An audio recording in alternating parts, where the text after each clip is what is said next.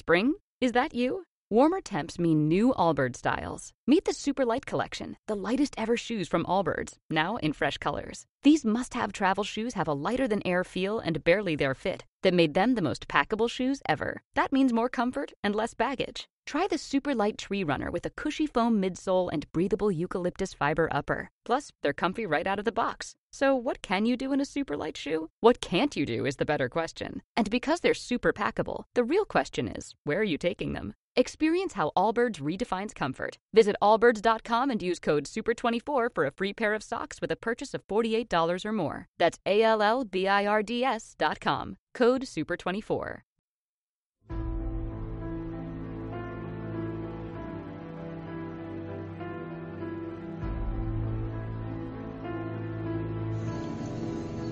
Charlas con el árbol solitario. Séptimo saludo.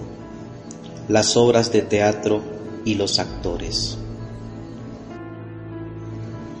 Esa noche en la cual soñaba, donde si no, en mi cama de madera, donde tiemblan el frío y los párpados, agitados estos al presenciar las oníricas visiones. Era uno de esos extraños sueños en los cuales la vigilia surge de entre las tinieblas del inconsciente. Es un sueño tan lúcido que creyera de verdad no estar dormido. En particular lo que mi alma sorprende es aún conservar de la vida mis recuerdos. Una noche sin fin donde a mi lado se pasean fantasmas penitentes. Cargan cada uno de ellos pesadas cruces de madera y bañadas en sangre, repiten sin parar canciones de alegría, se saludan con la mirada, caminan los unos hacia los otros y se dan la mano, sonriendo como finos payasos para luego voltearse, arrugar el rostro y continuar su camino hacia el abismo, en donde, en medio de fuertes remolinos, un gigantesco monstruo los devora como una hiena insaciable.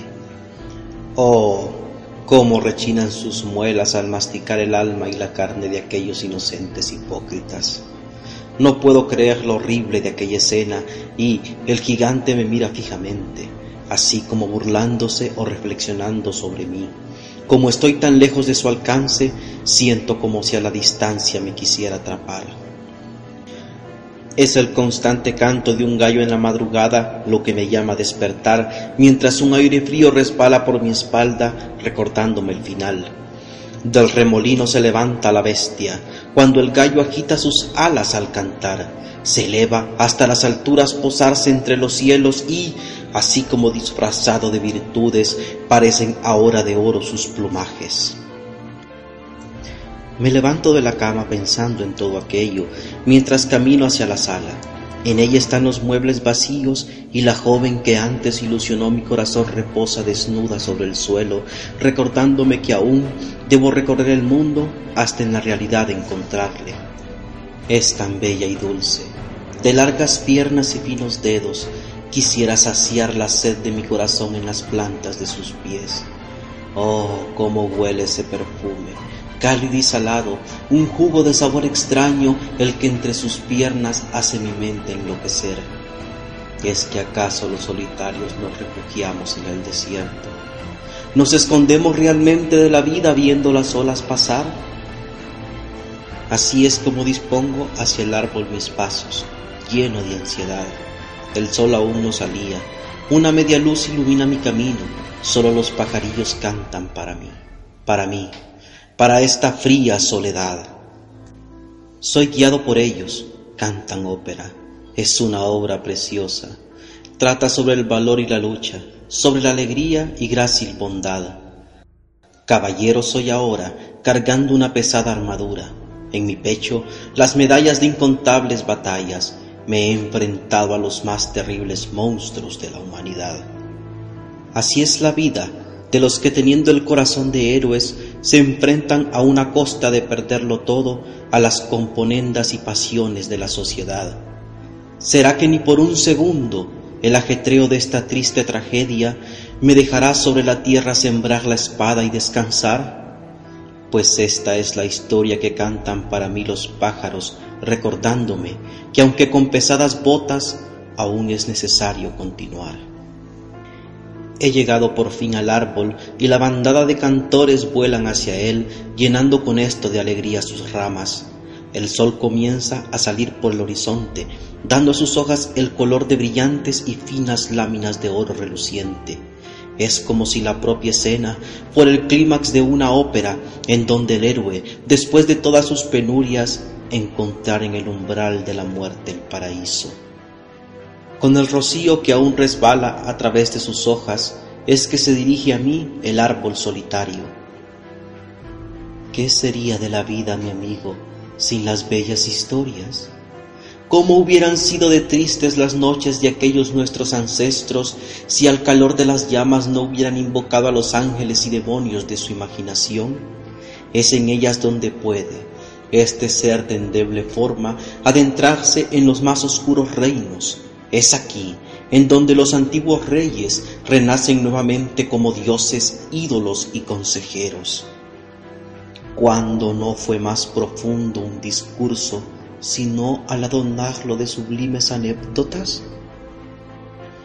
Es entonces cuando le digo, algo triste y confundido al árbol solitario. ¿No miras cómo acongoja mi corazón este papel que me ha sido dado? Porque siempre hay príncipes y locas princesas. Parecía en un instante, luego de evaporarse el rocío de las hojas, que el árbol se tornara serio para mí y me respondiese. Oh, mi pequeño muchacho, amante de las tragedias y de cuerpo frágil, nunca busques tras un guion perturbado el sentido de la vida, que así como los que escriben son capaces de crear, tienen también en su alma un mezquino deseo de ser dioses. Entonces le interrogo, ya que todo esto abruma mi corazón. ¿Dónde están el guionista, el teatro y los actores? Responde, que quiero ansioso y nervioso la obra analizar. El sol, como el espíritu y el alma del infante que tras el nacimiento contempla por primera vez el mundo, saluda tras su salida la llegada de un nuevo día y escucho de nuevo la voz del árbol. No tienes sino que mirar alrededor para darte cuenta dónde es que se celebra esta obra interminable. A todos aquí les ha sido asignado un papel. Están aquí los aldeanos, los reyes y las reinas. He visto también al posadero y al médico brujo, el ladrón y el corrupto, la víctima y el victimario, al astuto y al inocente.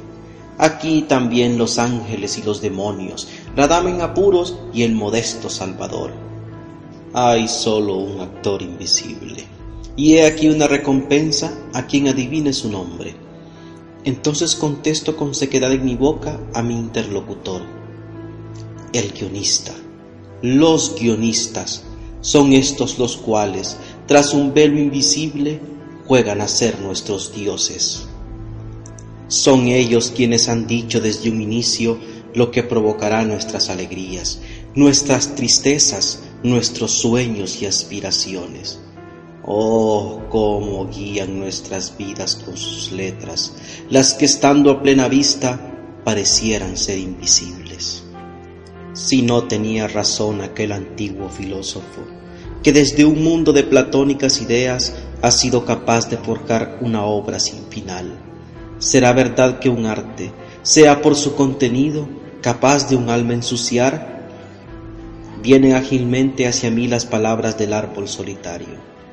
No os confundas, por favor, nunca tomes nada como una innegable verdad.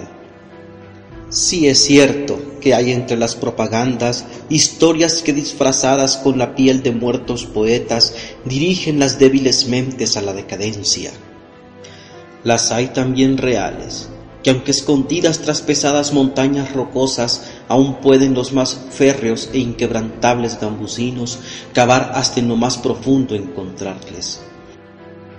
Es entonces que le digo, ya muy conmovido, a mi amigo árbol, ¿cuál es mi papel? Esto es lo que se preguntan muchos al principio de la adultez, así como pidiendo a un ser invisible el sentido de su propia naturaleza.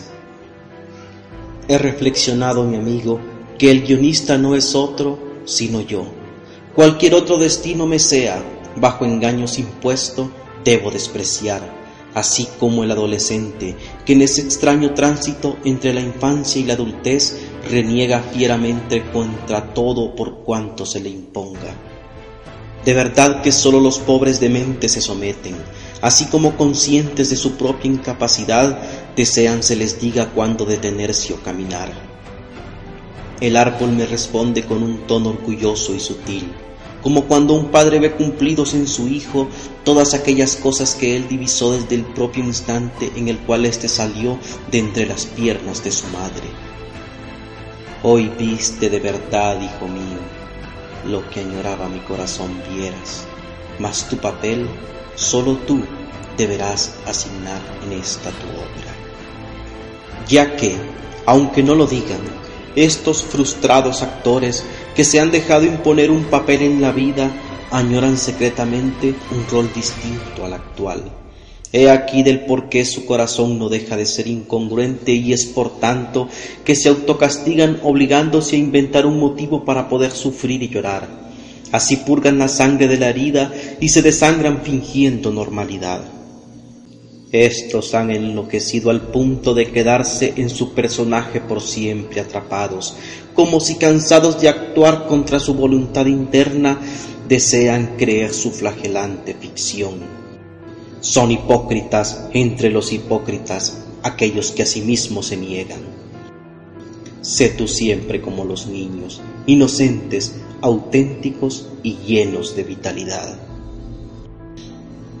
Ha terminado el astro rey de dominar la mañana con sus luces, y los pajarillos relatan para mí el pico más agudo de sus cantos, mientras como impregnados de destellos parecieran perderse en lo profundo de los bosques y montañas. Se torna entonces el árbol más trágico y vivaz, quieto ya, cierra sus susurros al mundo. Amplify your career through training and development solutions specifically designed for federal government professionals. From courses to help you attain or retain certification, to individualized coaching services, to programs that hone your leadership skills and business acumen, Management Concepts optimizes your professional development. Online, in person, individually, or groups. It's training that's measurably better. Learn more at managementconcepts.com. That's managementconcepts.com.